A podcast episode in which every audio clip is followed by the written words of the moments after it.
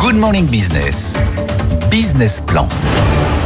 Et on commente donc en direct hein, ce chiffre du taux de chômage euh, pour la France au quatrième trimestre publié par l'INSEE, puisque je suis avec le chef du département de l'emploi et des revenus d'activité à l'INSEE, Vladimir Passeron. Bonjour. Bonjour. Bah merci de, commander à chaud, de commenter à chaud comme ça ce chiffre qui vient de tomber, 7,5% de taux de chômage.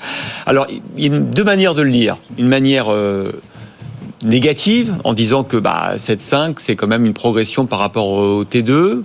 Euh, une manière positive, c'est de dire que comme vous avez revu à la hausse le taux de T3, et c'était 7,4, ce bassin c'est 7,5, bah, du coup le taux de T4 il est, il est stable. Alors, est-ce que vous avez une vision optimiste ou pessimiste de ce chiffre? Alors nous, on a une vision assez neutre hein, du chiffre. On l'observe. Euh, alors au trimestre au trimestre, effectivement, on a une, une lente augmentation. Euh, maintenant, quand on regarde un peu en tendance, euh, sur un an, on passe de 7,1%. Alors 7,1, c'était le plus bas depuis 40 ans. C'est au début d'année. Hein. Euh, au début des années 80, on avait 7,1 euh, pour la dernière fois.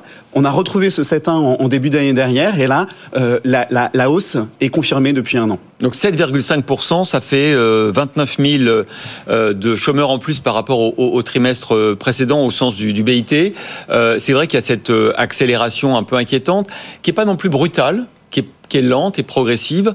Euh, est-ce que vous avez, vous pouvez nous dire quelles sont les catégories qui sont le plus touchées par cette lente remontée du chômage?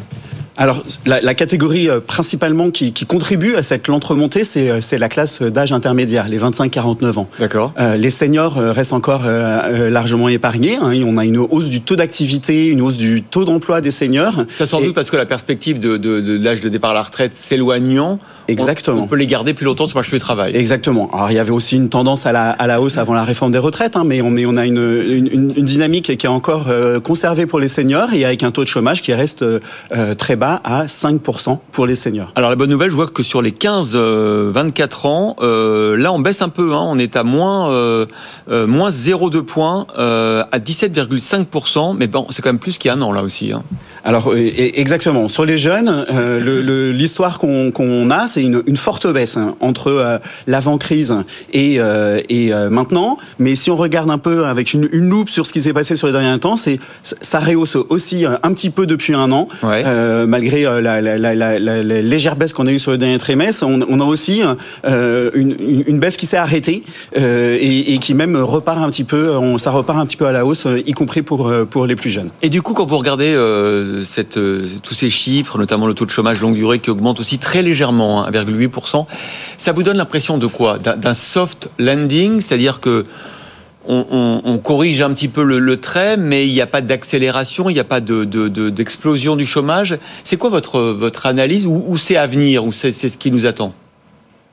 Alors, ce qui nous attend, ça va dépendre de scénarios, euh, ça va dépendre de, grands paramètres, et notamment sur ce qui se passe sur la productivité. Euh, nous, ce qu'on imagine aujourd'hui, le tableau qu'on avait dressé, enfin, cette hausse euh, de 0,4 points qu'on constate sur un an, c'est vraiment quelque chose qu'on avait euh, prévu sur les derniers trimestres dans nos notes de, prévision. Donc c'est bien le tableau qu'on dresse. C'est euh, une, lente, une lente remontée parce que l'emploi n'a plus beaucoup d'essor. Hein. La semaine dernière, on a publié un emploi qui était stable ou, quasiment. L'activité et l'emploi n'ont plus plus d'essor. la population active continue d'augmenter et par solde, le, le chômage continue euh, d'augmenter, mais on est à 0, 0,1 par trimestre.